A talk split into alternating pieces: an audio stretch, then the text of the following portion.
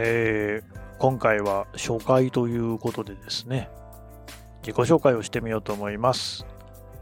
名前は神田大輔と言います。えー1975年、昭和50年9月23日生まれです。出身は名古屋ですね。名古屋市の病院で生まれましたので、生まれは名古屋です。ただこれはですね、直後に引っ越してるというか、あの、よくありますけど、里帰り出産っていうね、私の場合もそうだったようで、それが名古屋市の病院。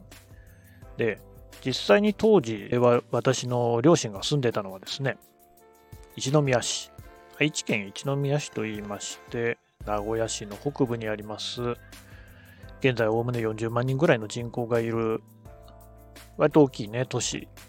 だったそうです。何分、あの、0歳なんで、一宮の記憶は全くないんですけれども、そのように親からは聞いていますし、写真も残っているので、そうなんでしょう。写真捨てちゃいましたけどね。で、えー、それから2歳の時に横浜上大岡ですね、に引っ越しまして、これは父親の転勤の都合です。その後、幼稚園の年中さんの年って何歳ですか ?5 歳？かな ?4 歳か5歳の時に東京に引っ越してます。世田谷区上馬ですね。上馬って知ってますか？駅ないんですよね。えー東急の田園都市線、昔は新玉川線って言いましたけどね。田園都市線の三軒茶屋と駒沢大学の真ん中にある国道246号線、首都高の3号線ですね。と、えー環七通りが交差するあたりでした。はい。そこで小学3年生までを過ごしたんですけれども、その後、もう一回名古屋に引っ越して戻ってくるんですね。小学3年生の11月18日だったと記憶してますけど、ということで、思春期、つまりまあ人間の形成にですね、最も大きい影響を与えると言われている時期は、私、名古屋なんですよ。この経歴、ね、話し出してすでに2分半ですけど、めんどくさいんでですね、大体あの、私は名古屋出身ですっていうふうに言ってます。生まれたの実際名古屋ですし、私の人格形成に影響を最も与えた土地も名古屋なので、まあ、間違ってないだろうと。あんま覚えてないですもんね。横浜時代のことは、かろうじてちょっと覚えている。あでもな、違うな、多分これもう後から、アルバムの写真とか見て、私が見たものだっていうふうに認識しているんだと思うんですよね。そういう意味で言うと、東京に引っ越した時の場面って自分の頭の中に残ってるんですよ。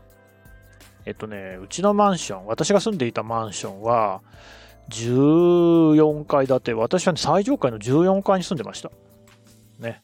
結構大きい、当時としては、タワマンとかなかったですからね。ないと思います。さすがに。昭和50年代ですからね。で、14階ってまあまあでかい。ただね、でかいから高いとこに住んでるのいいなって思うかもしれませんけど、まんざらそうでもない。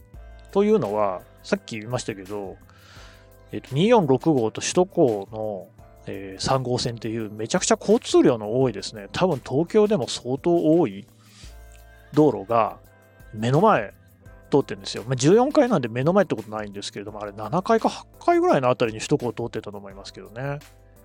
だからね、あの、うるさいんですよ。騒音郊外が日本で一番激しい場所だっていう風にニュースで言ってるのを見ましたからね。まあそうじゃないですか。246とカンナラですからね。それうるさいですよね。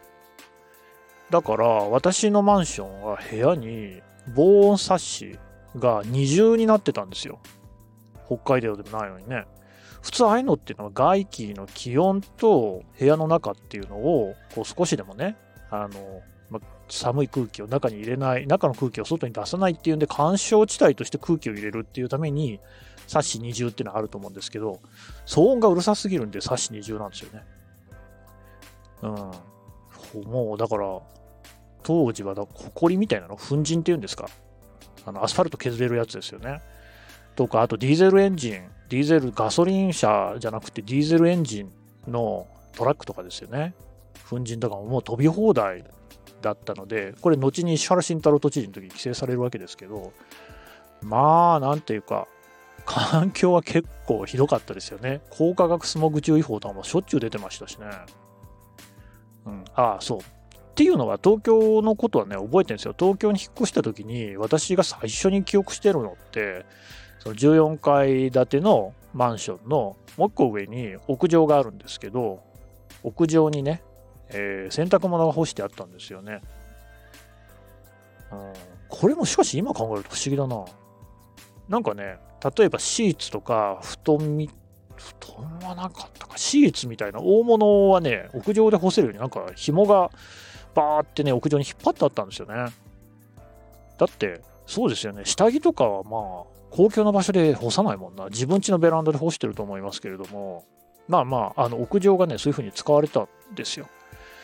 で、私、あの、引っ越して、えー、母親なんかと一緒に、その屋上に行ってですね、そしたらたまたまそこに、私と同じ年格好のね、子がいて、で、話を、話はしてないな、多分挨拶ぐらいですね。っていうか、まあ、あの、私の母と、その、私と同じ年格好の子のお母さん、ママって言ってましたけど、うちはお母さん文化だったんでね、ママって言うんだと思いましたけど、が話をした。ママ友ですね、いわゆるね。っていうところに私は、あの、なんかへばりついていたっていうような、そういう光景。だからね、屋上にね、白いシーツが広がってる光景っていうのが私、記憶にあるんですよ。で、これは、後に振り返っても、写真には撮ってない。まあそうですよね。当時そんなあの、写真って気軽に撮れるもんじゃないんで、まだあの映るんですもなかった時代ですから、いやー、これ喋ってみると私も本当にあの化石みたいですね。うん、もちろん当然スマホとか写メとかないので、そんな情景写真に撮るわけないんですよ。何でもない日常のありふれた景色を。だからこれは間違いなく私の記憶なんですよね。そう。で、だからその屋上の光景がすごく記憶に残っていて、それから、だからその、ね、都市学校の同じ子、米原君って言うんですけど、米原君とは結局その後ね、まあ、幼稚園も一緒になりますし、よく遊びに行くお互いにね、仲になったんですけど、と一緒にその屋上で、屋上にね、あの、カナブンくんですよね。コガネムシっていうんですか。ただこれがね、黄金じゃ全然ないんですよね。あの、後に私が大人になって自分に子供ができてからですね、東京に住むことになって、子供たちって小学生なんてね、あの虫好きですよ。低学年の頃特にね。でねその子供たちを連れて、葛西臨海公園に行ったんですよね。わかりますかね？江東区のね、一番あの千葉県との境近くにあるですね、ディズニーランドもうすぐだっていうのね、あの葛西臨海公園、でっかい公園です。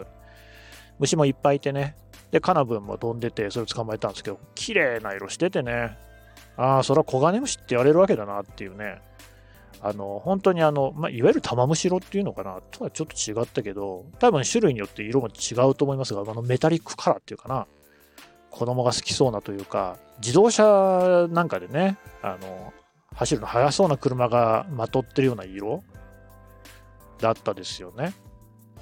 だけどね、その私の住んでたマンションの屋上に来るコガネムシって、全然か光沢がないんですよね。ゼロ。あの、カブトムシだって黒いけど、黒光りしてる光沢あるじゃないですか。ゴキブリだってありますよ。それないんですよね。なんかね、茶色いの。黄土色と茶色の中間ぐらいかな。なんかね、薄茶けててね、多分保護色だと思うんですよ。つまり、ほんとコンクリートジャングルを絵に描いたようなあたりだったんで、建物ばっかり。東海なので、緑とか全然ないんですよね。で、そういうところで、えー、虫が暮らしていくと、こういう色になるのかなっていう感じのね、なんか薄茶けた色、汚ねコガネムシ。これを米原君と一緒に撮ってですね、子供ですから、ね、えー、意気揚々となんか虫かごかなんかに入れて持って帰ったらですね、母親にすごいキャーっつってね、あの、すぐ捨ててきなさいって言われた、6匹ぐらい捕まえたん持ってったんですけどね。で、チェッつってね、思ったのも覚えてますけどね。っていうのが、私のその最初に最初に記憶がある場所での記憶、うん、いろんなことありましたよねはいあれ自己紹介でしたよね。なんか子供の頃の話しちゃったな。とりあえず、はい、初回はこんな感じです。あなんかどうやって締めるのかも決めた方がいいですね。また聞いてください。